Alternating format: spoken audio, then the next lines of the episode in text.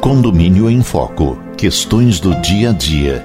Texto de Luiz Fernando de Queiroz, advogado especializado em direito imobiliário. Narração: Roberto Bostelman. Capítulo 13 Anulando uma Assembleia. A melhor solução para anular uma Assembleia é a realização de outra, geral extraordinária, convocada para este fim, que reconheça expressamente a anulabilidade das Assembleias anteriores, irregulares, garantindo, no entanto, a validade dos atos praticados antes da anulação. A pergunta. Qual o procedimento legal para se anular uma ata de assembleia que ocorreu em fevereiro de 1998, onde consta a alteração da forma de divisão de rateio das despesas de condomínio? Tal assunto não constava da ordem do dia, nem foi esclarecido aos 23 condôminos presentes. Simplesmente decidiu-se que seriam divididas igualmente a todos os condôminos as despesas e não por fração, como consta da convenção. Em virtude desta divisão simples, a grande maioria está pagando a mais e alguns pagam bem menos. Em outra Assembleia, também fora da ordem do dia, decidiu-se que as unidades com acesso direto à via pública pagariam somente 30% do valor, tendo assinado essa ata somente 26 condôminos.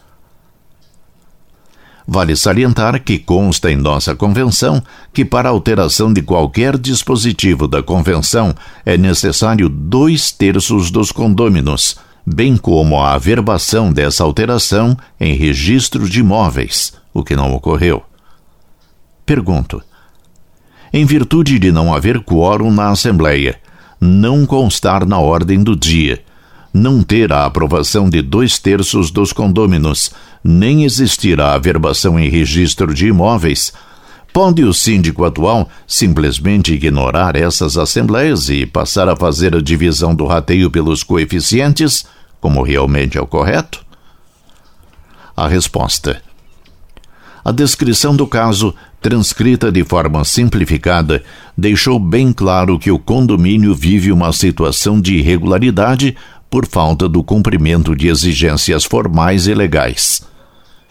Entendemos tratar-se de caso típico de anulação de ato jurídico e não de nulidade, distinguindo-se um do outro, porque a nulidade não produz efeitos e sua declaração extingue as consequências do ato desde o seu nascimento, extunc, ao passo que o ato anulável tem validade, produzindo efeitos até que seu defeito seja declarado. Só a partir de então, ex nunc deixa de valer. A nova forma de divisão das despesas de condomínio, aprovada por Assembleia sem o quórum mínimo e sem cumprir outras exigências necessárias, produziu efeitos no tempo em que foi aplicada, ou seja, de fevereiro de 1998 até a presente data. Pagamentos efetuados conforme o critério acima têm que ser respeitados. Não se pode agora pretender revogá-la retroativamente. Para que não produza mais efeitos diante da flagrante infringência de dispositivos legais, é necessário que sua anulabilidade seja devidamente declarada, o que pode ser feito de três maneiras. Primeira, através de ação judicial com pedido de liminar ou medida cautelar. Segunda, através de outra Assembleia Geral Extraordinária convocada para este fim, que reconheça a anulabilidade das deliberações irregulares. Terceira, através de manifestação singular do síndico e dos membros do Conselho Consultivo ou Fiscal, comunicando os fatos aos condôminos e informando que, a partir de agora, o rateio será feito de acordo com a convenção do condomínio.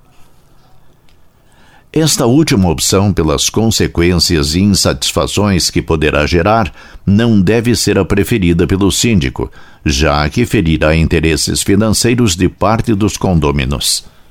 A melhor solução, sem dúvida, é a realização de Assembleia Geral Extraordinária que reconheça expressamente a anulabilidade das assembleias anteriores já mencionadas, garantindo a validade dos atos praticados no período referido e que determine o estrito cumprimento das disposições da Convenção do Condomínio a partir de agora. É a nossa opinião, salvo melhor juízo.